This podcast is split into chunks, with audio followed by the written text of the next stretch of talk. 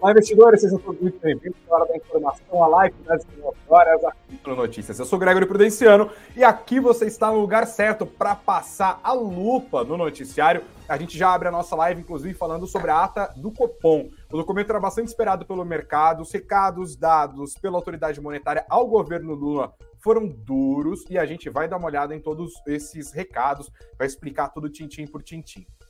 Tudo está girando em torno dele, o malfadado arcabouço fiscal que, segundo Fernando Haddad, ministro da, da Fazenda, sai nessa semana. Vamos ver, a gente está esperando também. A gente vai, claro, olhar o Ibovespa, que hoje encontrou espaço para recuperação numa alta de 1,5% e retomou o nível dos 100 mil pontos. E muitos destaques sobre o noticiário corporativo que pegou fogo nessa terça-feira. A gente volta em 15 segundos, é o tempo de você sentar o dedo no like, compartilhar o nosso conteúdo e se inscrever aqui no nosso canal. A gente já já volta. Roda a vinheta.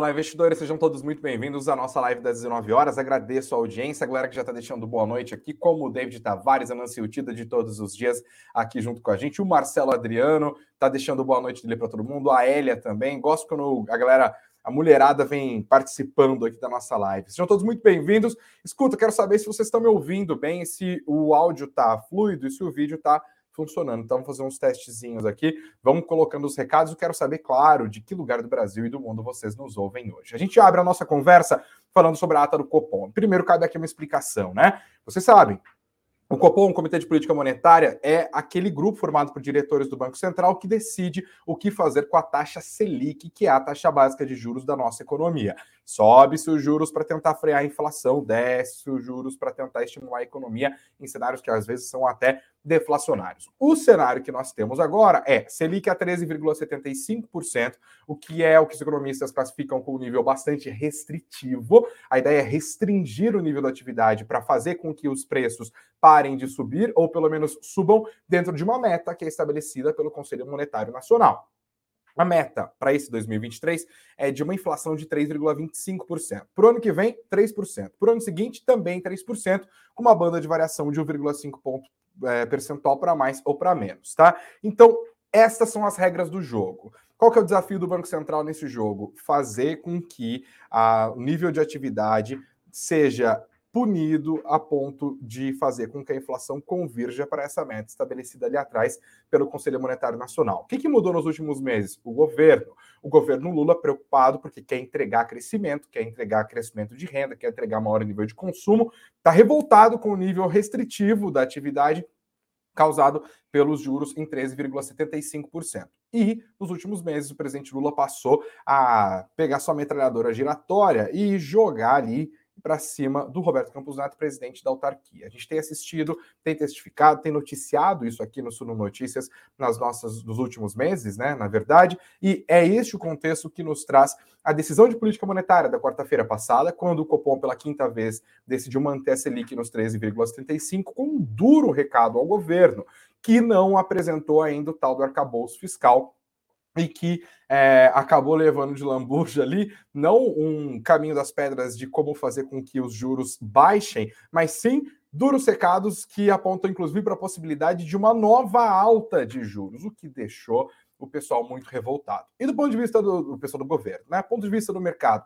Do ponto de vista do mercado, gente, juros altos não é bom. Tá? Juros altos favorece é, uma busca por renda fixa, porque para que, que você vai correr riscos na renda variável se você pode emprestar dinheiro para o governo e receber uma rentabilidade de 14% ao ano praticamente sem riscos? A galera vai ir correndo para lá. E claro, o mercado financeiro não é uma mera abstração. São empresas que tentam se financiar por meio da emissão de suas ações. É nesse contexto em que é muito importante a taxa de juros para as empresas, porque as empresas precisam investir e elas investem fazendo dívidas muitas das vezes. Essas dívidas estão ligadas ao nível de juros. Se o nível de juros está muito alto, não faz sentido fazer uma dívida, especialmente no momento de desaquecimento da economia. Alguns setores, especialmente aqueles ligados à economia real, sofrem mais com isso. É o caso de empresas do varejo, empresas de construção civil e também empresas que precisam de capital intensivo, como é o caso das startups empresas recentes que estão ali sempre precisando de dinheiro novo. Para a economia geral é ruim, para a geração de empregos é ruim, para o crescimento da renda é ruim, mas a questão aqui é a inflação. E por isso, o arcabouço fiscal se tornou um dos assuntos mais importantes dos últimos tempos. Mais um pouquinho de contexto. O arcabouço fiscal é o substituto do teto de gastos. Lá em 2016, quando houve o impeachment da Dilma, entrou o, o governo do Michel Temer, eles criaram um monte de regra para tentar tirar um pouco do susto que o mercado teve com o governo do Dilma, que foi uma tragédia em termos econômicos. A gente perdeu 7% do PIB em dois anos, né? Um, um cenário econômico de guerra num país que, na verdade, só tinha incompetência é, e confusão política. Bom, além do escândalo de corrupção, para vocês começar a listar aqui, a, a live acaba só nisso. Bom, naquele contexto foi definido, portanto, a proposta do então ministro da Fazenda, Henrique Meirelles, que era limitar os gastos públicos. A ideia era, vamos fazer o seguinte, vamos congelar os gastos por um período de 20 anos. A gente fala, ah, quanto que o governo pode gastar? O governo pode gastar 10, tá? Só para ficar fácil.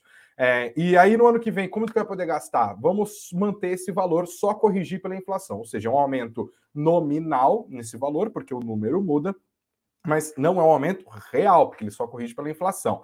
Então, ah, quanto foi a inflação? A inflação foi 1 e a gente gastou 10 no ano passado. Então, esse ano é 10 mais 1, pode gastar 11. Isso por 10 anos, e aí a regra seria revista para mudar algum tipo de mecanismo dentro dela e valer por mais 10 anos. Essa, esse era o plano de voo original. Aí veio o governo Jair Bolsonaro, mas uh, ainda no meio do governo Jair Bolsonaro, o primeiro grande furo de gastos, que foi a pandemia. Na verdade, ali o orçamento público foi suspenso, o Congresso instaurou o tal do orçamento de guerra, vocês lembram? Era o Rodrigo Maia, presidente da Câmara naquele momento, e claro, o governo criou todo tipo de medida anticíclica. Foi neste contexto, para tentar deter um estrago gigantesco na economia gerado pela maior pandemia dos últimos é, eh, 100 anos, que o Banco Central resolveu estimular a economia com seu instrumento descendo juros e o governo resolveu jogar dinheiro do helicóptero ali, né? Teve desde o Promamp, é, juros, empréstimos a juros subsidiados para empresários né, em bancos públicos, outras medidas de transferência de renda, a mais famosa delas, o Auxílio Brasil. Isso naquele contexto. Só que, claro, no Brasil é aquela história: auxílios temporários. Nada é mais permanente no Brasil do que um auxílio temporário do governo. E especialmente quando o governo busca reeleição. O governo Jair Bolsonaro saiu gastando e furando o teto a torto e direito até chegar no fim do ano passado, quando ele montou várias bombas fiscais ali para o próximo governo, que ele esperava que fosse o seu, mas enfim, amanhã a gente chora, hoje a gente ganha eleição, no final das contas não ganhou eleição e aqui estamos todos nós chorando. É esse o cenário que o governo Lula alegou. Além disso, neste processo, nos últimos meses, por conta da pandemia, o, o Banco Central Brasileiro, que teve que rapidamente descer juros para tentar estimular, depois passou a rapidamente subir juros para tentar deter um processo inflacionário. E, claro, fez isso antes dos grandes bancos centrais lá de fora, porque política monetária no Brasil tem menos eficácia do que política monetária em outros lugares, e porque a gente tem memória inflacionária. Enfim, não dá para comparar o Brasil com os Estados Unidos Unidos com a Europa. Beleza? Esse é o cenário que nos traz aqui. O governo Lula vai lá e fala: olha, aí não dá, né? Agora vocês querem que eu cumpra o teto de gasto? Vamos furar o teto de gasto. E aí o Lula conseguiu esse feito impressionante de furar o teto de gasto sem ser ele o presidente, porque teve a PEC da transição ali no finzinho do governo Bolsonaro, quando ele já estava pegando as joias todas, que o homem gosta de joia, e estava indo para o Brasil abandonando o mandato antes do término dele. O Brasil é maravilhoso. Enquanto o Bolsonaro estava dando uma lustrada nos seus Rolex, o governo Lula, que ainda não era governo, estava fazendo a divisão do bolo ali, pedindo, vamos furar o teto mais uma vez, vamos furar o teto mais uma vez. E o mercado nessa história, preocupadíssimo, porque essa gastança desenfreada impede o Banco Central de começar a baixar juros e, portanto, a economia vai andando de lado. Só que o governo Lula, que agora é governo de fato, quer tudo ele quer gastar mais, ele não quer apresentar regra fiscal, ele quer pressionar o Banco Central, ele quer acabar com a independência do Banco Central, ele quer reduzir juros na marra, ele quer fazer com que o Roberto Campos Neto, que tem lá seus problemas, né? Porque ah, também não, não, não, não, faz questão de parecer isento, e deveria, especialmente porque é uma autarquia independente agora. Mas Apesar disso, do ponto de vista técnico, o Banco Central não tem espaço para descer juros enquanto a situação fiscal não for resolvida. E é aí que a gente fala do tal do arcabouço fiscal, a regra que vai substituir o teto de gastos. Esperava-se que o arcabouço fiscal fosse apresentado antes da decisão do Copom na semana passada, na quarta-feira. O Lula olhou, olhou, olhou, falou: ah, fala, receber mais uma banana para o mercado, mais uma banana para o mercado financeiro, bora para a China e depois na volta, Haddad, você explica tudo para a galera. Só que a viagem da China foi cancelada, porque o Lula está com uma leve pneumonia. Então, cancelou tudo, galera está aqui no Brasil, e o Haddad saiu trabalhando para tentar viabilizar a entrega do bendito do arcabouço fiscal nesta semana. Só que o Banco Central teve que tomar sua decisão sem saber o que é que vai acontecer é, daqui por diante. Então, meu povo, é esse o cenário que trouxe conflagração política nos últimos dias e que fez política monetária, Banco Central, taxa Selic, juros é, e expressões que antes eram absolutamente restritas a círculos de economia, de jornalistas econômicos, dos próprios economistas, enfim, quem lê ata de Copom, que é essa gente chata como eu, por exemplo. E agora o pessoal está falando de desancoragem de expectativas, o que fez com que no Twitter, nas redes sociais, surgisse um monte de gente que entende tudo de política monetária, tá? E aí o Copom tomou a decisão na quarta-feira, soltou aquele comunicado duro, como eu acabei de falar, e hoje teve a ata, que é um documento um pouco mais amplo que mostra as discussões que aconteceram entre o colegiado que compõe, compõe o Comitê de Política Monetária. E ele foi bem didático na ata de hoje. Aqui eu vou destacar algumas expressões que ajudam a gente a entender qual que é o cenário que nos trouxe até aqui e quais são os necessários mais os necessários próximos passos se a gente quiser sonhar em ser um país que, como dizem os petistas, ah, é o paraíso dos cientistas, que a gente quiser deixar de ser esse país. Vamos dar uma olhada? Vou colocar na tela aqui. Eu destaquei esses parágrafos que eu acho que eles são os mais didáticos e é o que nos importa aqui nesse momento. Parágrafo 15 da ata do Copom. Ele diz: o comitê avalia aqui a dinâmica da desinflação, ou seja, o processo de redução da, da, da alta de preços, né? Segue caracterizada por um processo com dois estágios distintos. No primeiro estágio, que já foi, já é passado, há uma velocidade de desinflação maior, ou seja, os preços estavam subindo rápido demais, agora eles passaram a, a, a subir um pouco mais, menos rápido. Daí ele falou assim: ó, processo de desinflação, ou seja, aquela inflação de 12 meses que estava em dois dígitos, rapidamente caiu para o nível dos 6%, tá? Saiu de 12% para 6%. E isso surtiu efeito maior sobre os preços administrados, que são aqueles que não são exatamente os preços de mercado, que são estabelecidos por contrato, como no caso de preços de combustíveis, preço de energia elétrica. E um efeito indireto nos preços livres através de menor inércia, tá? Enfim, se você corrige para uma taxa menor, os preços livres também são menos impactados por isso. No segundo estágio, que se observa atualmente, a velocidade da desinflação é menor, ou seja, a inflação em dois meses tende a cair, mas vai cair em um ritmo mais gradual. E os núcleos de inflação, que são os cálculos feitos do, da inflação oficial, tirando os itens que são mais voláteis, né? É, e eles explicam que esses núcleos de inflação são algo que o Banco Central olha com muito cuidado e pontuam também que são os núcleos de inflação que respondem mais à demanda agregada e aos efeitos da política de juros. São eles os mais que tem mais a ver com a capacidade das pessoas consumir e que mais sofrem, tendem a sofrer desaceleração em casos de juros mais altos. Se reduzem em menor velocidade respondendo ao hiato do produto e às expectativas da inflação futura. Observa-se assim uma dinâmica inflacionária movida por excessos de demanda, isso está falando do período da pandemia, né? Mas excesso de demanda, Gregory, do quê? O Banco Central responde. Inicialmente em bens, porque e que atualmente se deslocou para o setor de serviços. Porque chegou na pandemia, estava todo mundo em casa, ninguém ia viajar de avião, ninguém ia para restaurante, ninguém ia para shopping, ninguém ia para cinema, ninguém ia para teatro as pessoas ficaram em casa comprando coisas, comprando itens para reformar a casa, trocando sofá, ficou irritado porque aquela TV trocou a TV. Esses preços subiram porque havia um aumento de demanda naquele momento. Depois há uma reabertura da economia, esses preços tendem a se normalizar, é isso que o Banco Central está falando aqui, mas os serviços que ficaram reprimidos tendem a subir os preços para que essas empresas consigam recompor as suas margens. E é justamente o setor de serviços um dos maiores motores da inflação neste momento. E eles falam: se deslocou dos bens para o setor de serviços, o que, portanto, requer moderação da atividade econômica para que os canais de política monetária atuem. Ou seja, tem que desacelerar a economia. Tal processo demanda serenidade e paciência na condução da política monetária para garantir a convergência da inflação para suas metas. De novo, 3,25% nesse ano, 3% no ano que vem. E aí eles continuam. A deterioração adicional das expectativas de inflação, medida pelo Boletim Focus, especialmente nos prazos mais longos, 2024, 2025, 2026, foi bastante debatida na reunião.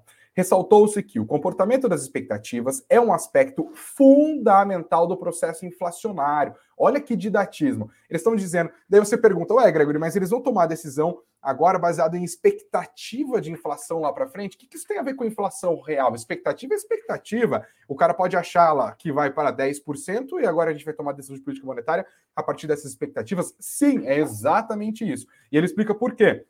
Ele fala: é um aspecto fundamental do processo inflacionário, uma vez que afeta a definição de preços e salários presentes e futuros. À medida que se projeta mais, aliás, uma inflação mais alta à frente, empresas e trabalhadores passam a incorporar tal inflação futura nos seus reajustes de preços e salários aqui no presente. Assim, há uma maior elevação de preços no período corrente, e o processo inflacionário é alimentado por essas expectativas. Ou seja, expectativa faz preço. Também foi ressaltado que a ancoragem das expectativas, fazer o mercado acreditar que a inflação vai convergir para aquele range dentro da meta, é um elemento essencial para a estabilidade de preços. Em função disso, e seguindo a melhor prática internacional, o comitê incorpora sim as expectativas no seu processo de decisão, analisando-os, assim como incluindo-os como um dos fatores que afetam as suas projeções. Entenderam? Eles estão falando assim, gente, quando a gente pega o boletim Focus e vê que o mercado está projetando uma inflação acima da meta nos próximos anos, isso preocupa a gente e a gente vai tomar a decisão de juros hoje, olhando para essas expectativas de futuro, porque essas expectativas de futuro acabam impactando o aumento dos preços aqui agora. E aí eles pontuam. Desculpem. Observou-se aperto adicional nas condições de concessão de crédito em algumas modalidades, ou seja, está mais difícil obter crédito. Alguns membros avaliam que tal movimento está em linha com o esperado, considerando a elevação de juros empreendida até meados do segundo semestre de 2022. Para tais membros, deve-se esperar ainda um aumento da inadimplência, então você tem ações de banco, segura, e uma desaceleração na concessão de crédito. Ai, meu varejo! Mas em linha com o que se observou em ciclos anteriores de aperto de política monetária. Só um parênteses, aperto de política monetária e elevação de juros. Afrouxamento é juros mais baixos.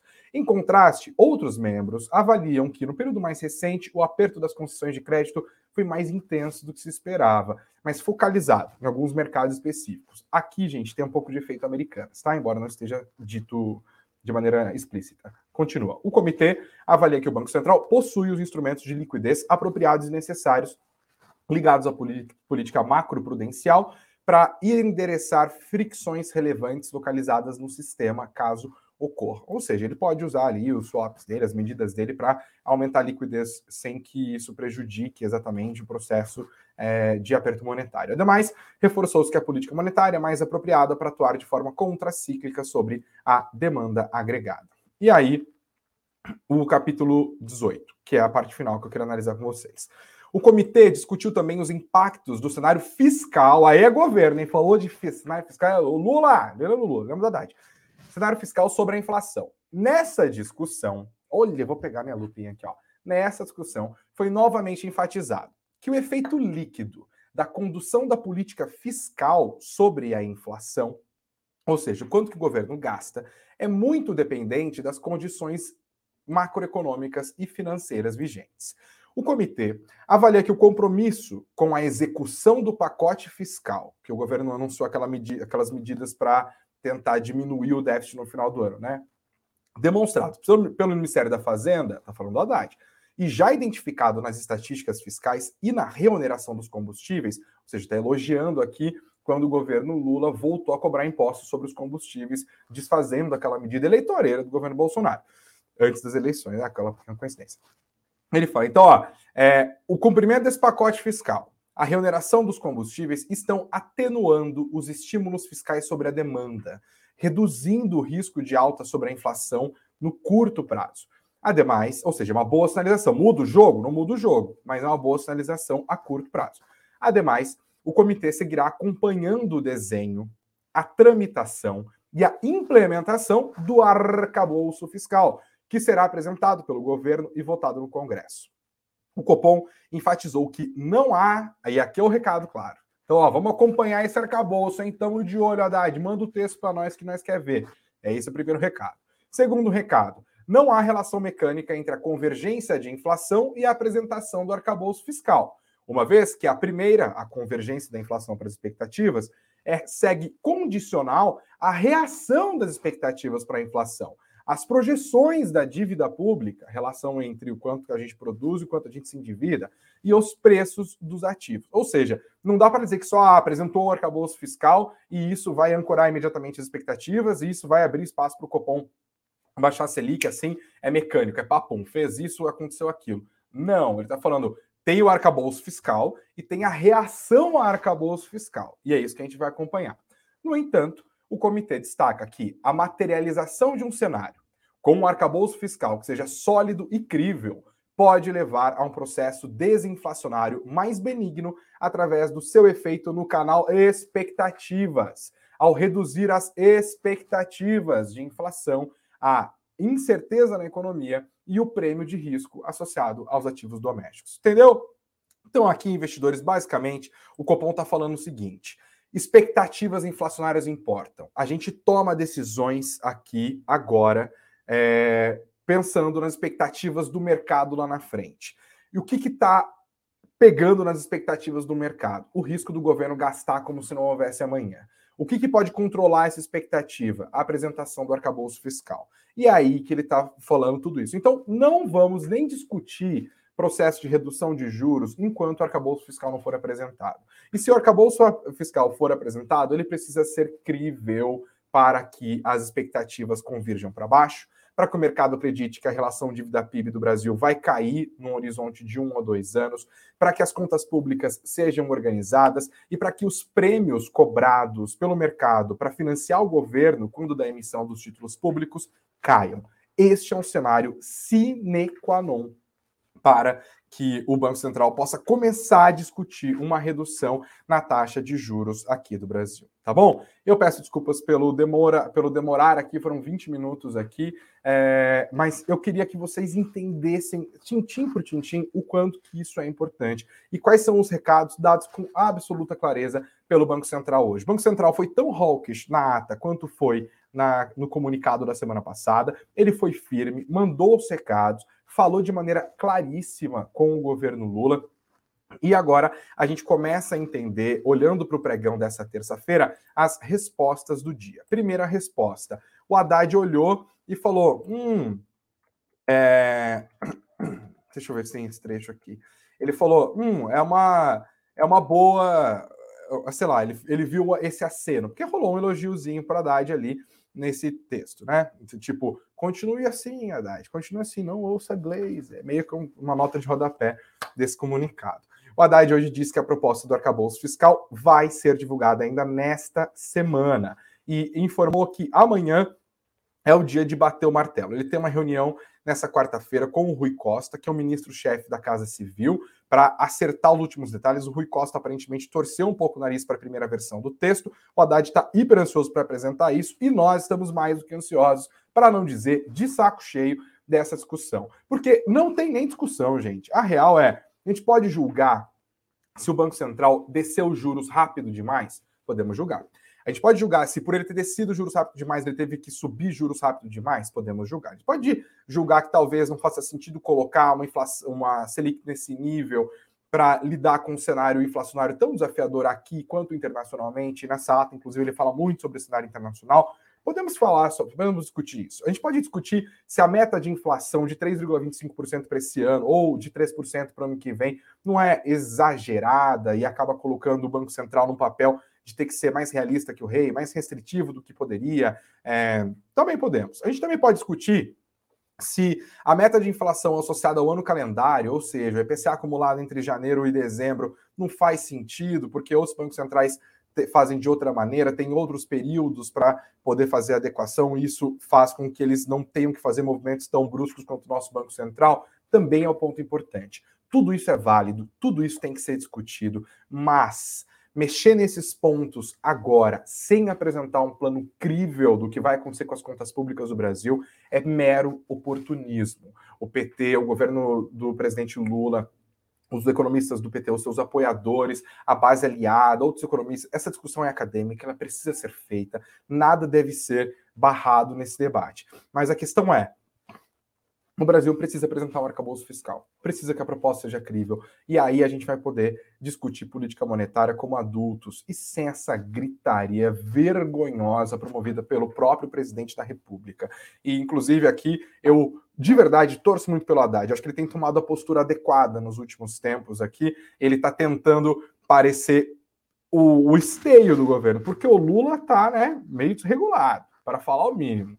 A parte mais à esquerda do próprio partido, então, está jogando fogo amigo no próprio Haddad. Então, aqui, pelo menos, eu torço para que o Haddad consiga levar adiante uma proposta que ela seja crível e que seja conhecida nessa semana e que a gente vire essa página. Porque, de fato, 13,75% é muito alto. É ruim para o investidor, é ruim para o trabalhador, é ruim para o empresário. Ninguém quer viver num país que seja o paraíso dos rentistas. Tem que existir espaço para redução dos juros, mas para isso acontecer, tem que ter arcabouço fiscal, tá bom? Mais destaques em relação a isso hoje. É... Ah, ainda falando sobre a história de política, né? O Lula propôs um teto dos juros do consignado de 1,97% ao mês. Lembra que o. Ó, outra coisa desse governo que tá uma palhaçada, né? O. Ai, meu Deus, o Carlos Lupe, que é o presidente do PDT e que é o ministro da Previdência, que é um desses cargos que o Lula inventou, né? É, no governo para agradar todos os milhões de aliados dele. O Carlos Lupe, que é. O governo Lula fez o quê? Ele meteu para conseguir montar uma base aliada que ninguém nem sabe qual é o tamanho ainda, é outro rolo que o mercado tem que acompanhar. É, botou um monte de cacique. Só que aí você tem um governo cheio de cacique, todo mundo quer fazer o quê? Quer anunciar, quer fazer aparecer. Aí vem o Márcio França com aquele anúncio de, de passagem aérea a 200 reais sem explicar como. O Lula vai lá e fica bravo. Aí o Carlos Lupe vai lá e fala é, e dá uma canetada para reduzir os juros do empréstimo consignado desse INSS sem falar com os bancos. Vou ficar bravo. Aí veio, qual foi a outra? Ah, é, o Roberto, o, o, o não é Roberto Marinho o nome dele? Não, o Paulo Marinho, né?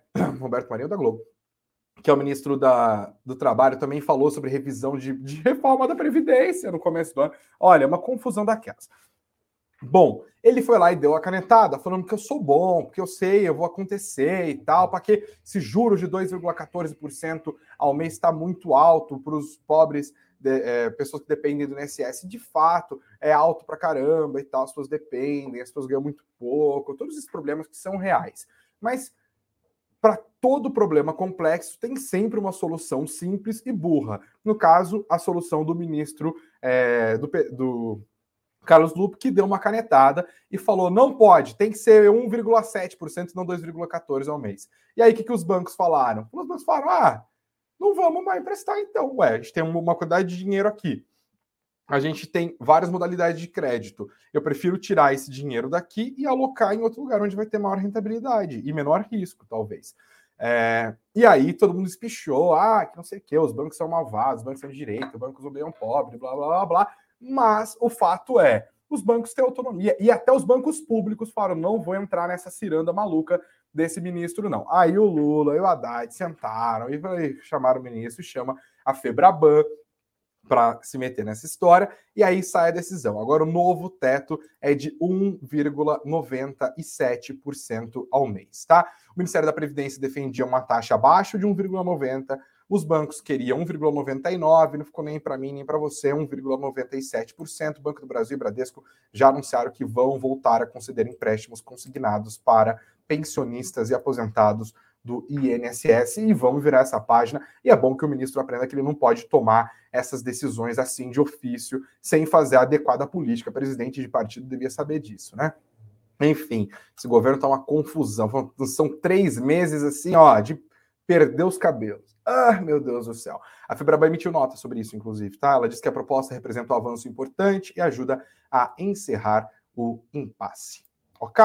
Vamos girar a página, gente. Vamos falar de Bovespa agora. O Ibovespa encontrou espaço para subir hoje e teve tudo a ver com a ata do Copom, tá? O mercado viu com bons olhos a ata do Copom. O Bovespa teve essa recuperação importante, saiu dos 99 mil pontos no fechamento de ontem, encerrou a terça-feira nos 101.185 pontos, depois de avançar 1,52% a expectativa de que o governo apresente um arcabouço fiscal que seja capaz de ancorar as expectativas e abre espaço para o Copom inicial. O afrouxamento monetário ganhou espaço nesta terça-feira. O, o tom duro do Banco Central e o dia de fraqueza do dólar fizeram a moeda americana cair hoje 0,80%, mais uma queda, tá? A moeda americana fechou hoje nos R$ 5,16, 5,1648. Vou colocar na tela o mapa dos ativos para a gente ver como foi um dia de recuperação geral. Olha que bonitinho o Ibovespa hoje, hein? Todo verdinho, verdinho, verdinho, que tal? Todos os setores avançaram hoje, tá? Os bancos, é, mineração, petróleo e gás, energia elétrica, varejo. Claro, teve uma empresa aqui, outra colar que acabou caindo, mas todos os bancos, os, todos os grandes setores do Ibovespa subiram e com isso o Ibovespa, inclusive, conseguiu se descolar dos movimentos de lá de fora. Vamos ver se isso continua. O Ibovespa está no terceiro dia de alta consecutiva, voltou para o terreno dos 100 mil pontos. Será que vai continuar a subir ou será que vai cair? Eu vou falar agora dos destaques do mundo corporativo dessa terça-feira, mas eu esqueci de falar para vocês darem uma olhada na nossa enquete. Você que está ao vivo com a gente no YouTube, vota aqui, mas ó, só quem está inscrito no canal pode votar. Então, se você não escreveu ainda, faça isso, por favor. Você acha que o Banco Central deveria começar a baixar a Selic já na próxima reunião? Coloquei três alternativas aqui, tá? Sim, está muito alto, tem que baixar de qualquer jeito, não é melhor esperar ou só se vier um bom arcabouço fiscal, condicionado a um bom arcabouço fiscal. Deixem os seus votos no final da nossa live aqui, eu vou é, voltar com os resultados. E agora os destaques do mundo corporativo desta terça-feira, dia 28 de março de 2020. 2023. Mais uma empresa indo lá para os braços da justiça. O Grupo Petrópolis, ele mesmo, das cervejas, Itaipava, Cristal, Petra. Tô bebendo Petra ultimamente, assim. Até que foi. Pediu recuperação judicial que é baratinho, né? Ih, gente, a Sul não paga mal. 4 bilhões e 200 milhões de reais em dívidas. Eles apontaram, entraram com esse pedido de recuperação judicial na Justiça do Rio de Janeiro nessa terça-feira. 52% das dívidas do Grupo Petrópolis são com fornecedores, 48%, na verdade, aqui são é, ativos financeiros. Eles disseram que têm dificuldade de repassar o aumento dos custos, diferente do que outros concorrentes conseguiram fazer. Também botaram a culpa na Selic, né, que pressionou o nível de endividamento da empresa e que gerou um impacto de 395 milhões de reais por ano no fluxo de caixa da companhia.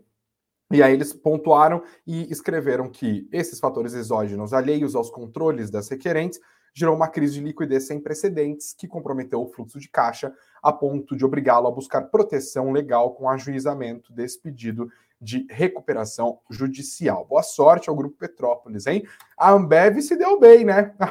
Olha só, esses investidores, vocês são muito malvados, cara. Você fala, a Ambev vai se dar bem, eu vou comprar a Ambev? Foi exatamente o que o pessoal falou. As ações da Ambev avançaram 4,7% nessa terça-feira, depois do pedido de recuperação judicial do grupo Petrópolis. A Apvida foi destaque entre as altas da Bolsa Brasileira hoje, alta de 18%, depois que eles anunciaram que estão vendendo imóveis por 1 bilhão e 250 milhões de reais para a família Pinheiro, que é a controladora da companhia. Na verdade, é uma operação de sale and leaseback de 10 imóveis da sua propriedade, é uma maneira de botar dinheiro dentro da Apvida, tá? As ações dispararam hoje. Quem não se deu também assim foi a Reddor nesta terça-feira, cujas ações tombaram é, 4,85% hoje, 20 reais no final do pregão depois que a empresa mostrou um lucro caindo 33% no quarto trimestre do ano passado em relação ao mesmo período do ano passado. Outra empresa aqui que está no olho dos investidores é a empresa de capital fechado, mas é uma curiosidade, é o Grupo Globo. É, no ano passado, o Grupo Globo teve um lucro de 1 bilhão 250 milhões de reais. 2021 havia registrado um prejuízo de 174 milhões de reais. 1 bilhão 253 milhões de lucro. Né? A Globo ressaltou que em 2021 o prejuízo foi intensificado, claro, por conta do crescimento dos gastos com os eventos esportivos que foram adiados ali por conta da pandemia de Covid-19, além, claro, dos próprios impactos da Covid-19.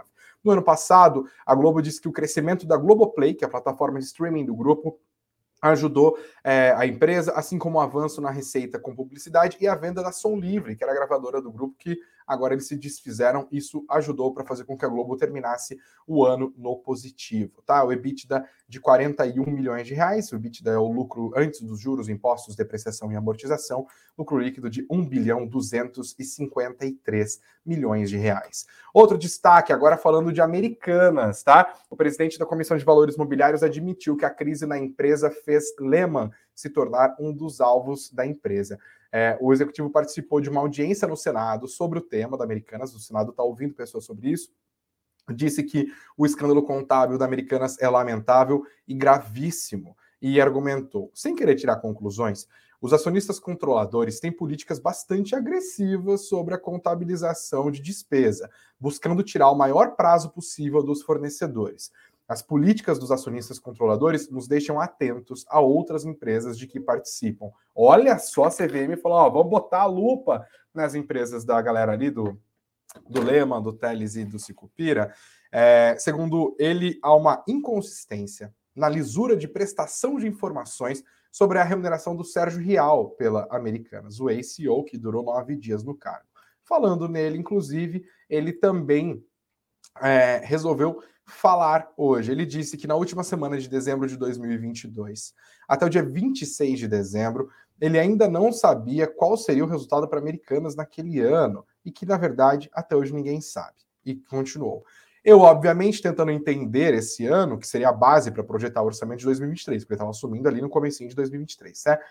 Há uma reunião organizada pelo ex-presidente, o ACO Gutierrez, em que ele pede para que eu não participe do fechamento, pouco comum essa atitude e eu não participo. Ou seja, jogou a batata quente nas mãos do Gutierrez. Isso aí vai dar o que falar por mais semanas. Amélios informou que está propondo grupamento e depois desdobramento das suas ações ordinárias. Eles querem fazer um desdobramento e de, de 100, é, aliás, um grupamento de 100 e depois um desdobramento de 10, sem alteração no valor do capital social da companhia, tá? Eles dizem que o objetivo disso é ajustar a base acionária da Melius, que atualmente é composta por um grande número de acionistas que possuem participações inferiores ao lote padrão de 100 ações. Eles querem com isso gerar eficiência ao sistema de escrituração e promover a economia de recursos, de custos, perdão, operacionais e administrativos. Falando em dobra, desdobramento é, de empresa, aqui de ações, agora a gente fala de desdobramento de empresa. É, o Alibaba, que é dono da AliExpress, viu as suas ações subirem forte em Nova York, também as BDRs aqui no Brasil. Isso porque eles anunciaram um plano de reestruturação da empresa em que os negócios do grupo Alibaba serão divididos em seis unidades principais. Quais serão elas? O Cloud Intelligence Group, o Taobao Tmall Commerce, Local Service Group, Cainiao Smart Logistics Group, Global Digital Commerce Group e Digital Media and Entertainment. É aqui porque em inglês você não pode falar ST, é Entertainment, Entertainment. Ah, é isso, vocês entenderam, entretenimento. Cada companhia terá o seu próprio CEO, o seu próprio conselho de administração e, com exceção do Taobao, todos os negócios devem ser levados individualmente à bolsa. O Daniel Zenk, que é presidente executivo do Alibaba Group, escreveu em carta aos funcionários que a intenção original e o propósito fundamental dessa reforma é tornar a organização mais ágil, encurtar decisões, fazendo links e respondendo mais alto, tá bom? Como que ficaram as BDRs do Alibaba aqui no Brasil hoje? Fiquei curioso. 13% dispararam, hein? 13,43% de alta, R$ 18,07. Gente, Antes de dar uma olhada em como que ficou a nossa enquete de hoje, eu quero convidar vocês para ficarem de olho no evento que vai acontecer daqui um mês. A gente está falando do Fiagro Experience. A Suno está mandando muito bem nesses eventos, né? A ideia é trazer investidores presencialmente para eventos, para discutir esses produtos do, do mercado financeiro. Eu tive o prazer de apresentar o FI Experience no ano passado, né? O último evento ali é, em setembro. Foi muito legal. Conheci várias das pessoas que nos assistem aqui, inclusive, foi um privilégio enorme. E agora a gente vai fazer a primeira edição do Fiagro Experience, que é esse mecanismo de investimentos ali que é muito parecido com o, o, fundo imobiliário tradicional, mas tem as suas características, tem as suas oportunidades, tem também os seus desafios. Se você quer entender mais sobre Fiagro, quer aprender sobre diversificação, quer estar mais exposto a esse setor, que é uma das molas mestras da economia brasileira, né? Que talvez seja um dos únicos setores que tem boas notícias para dar ao longo dos últimos anos, é o setor do agronegócio, venha participar do nosso Fiagro Experience. Aqui na descrição do vídeo, também na descrição do podcast, vocês podem clicar no link e se inscrever para a nossa lista de espera, porque o evento vai ter vagas limitadas. Vai acontecer aqui em São Paulo, na sede da B3, no dia 28 de abril, e eu terei o prazer de estar lá apresentando o evento também. Quero conhecer todos vocês. Estaremos lá, o Tiago Reis, estaremos lá com o Otaciano, que é o nosso diretor para agronegócio aqui do Grupo Suno. Então, se inscreva. É a nossa lista de espera aqui, ó. Tá acabando, a gente tem três dias para liberar essa lista para fechar essa lista. Dá uma olhada aqui, você tem mais informações sobre o evento, já tem todos os detalhes dos participantes aqui, inclusive, tá tudo bonitinho. Clica no link, eu quero te conhecer presencialmente no nosso Fiagro Experience daqui um mês, tá? Já reserva na sua agenda aí. Pode subir a música, Lucas. Vamos conferir como que a nossa galera votou na nossa enquete. Acho que o BC deveria começar a descer a Selic já na tá alta demais, tem que descer. 36% falaram, não, não, não, não, melhor esperar. E 44% disseram, pode começar a descer, mas só se vier um arcabouço fiscal muito bom, quase 300 votos. Muito obrigado, gente, pela audiência de vocês, pelo engajamento, pelo carinho. É, eu espero contar com sua audiência amanhã também, tá? Volta aqui, 19 horas, na quarta-feira, dia 29. Não se esqueça de compartilhar esse link, sentar o dedo no like e se inscrever no nosso canal, assim como nas redes Suno Notícias, na plataforma de áudio pela qual você nos acompanha neste exato momento. Bom descanso, beijos aos de beijos, abraços aos de abraços e sempre muito dinheiro no bolso. A gente fica por aqui, ó, passando a lupa para te deixar sempre muito bem informado, muito bem informado. Tchau, até amanhã.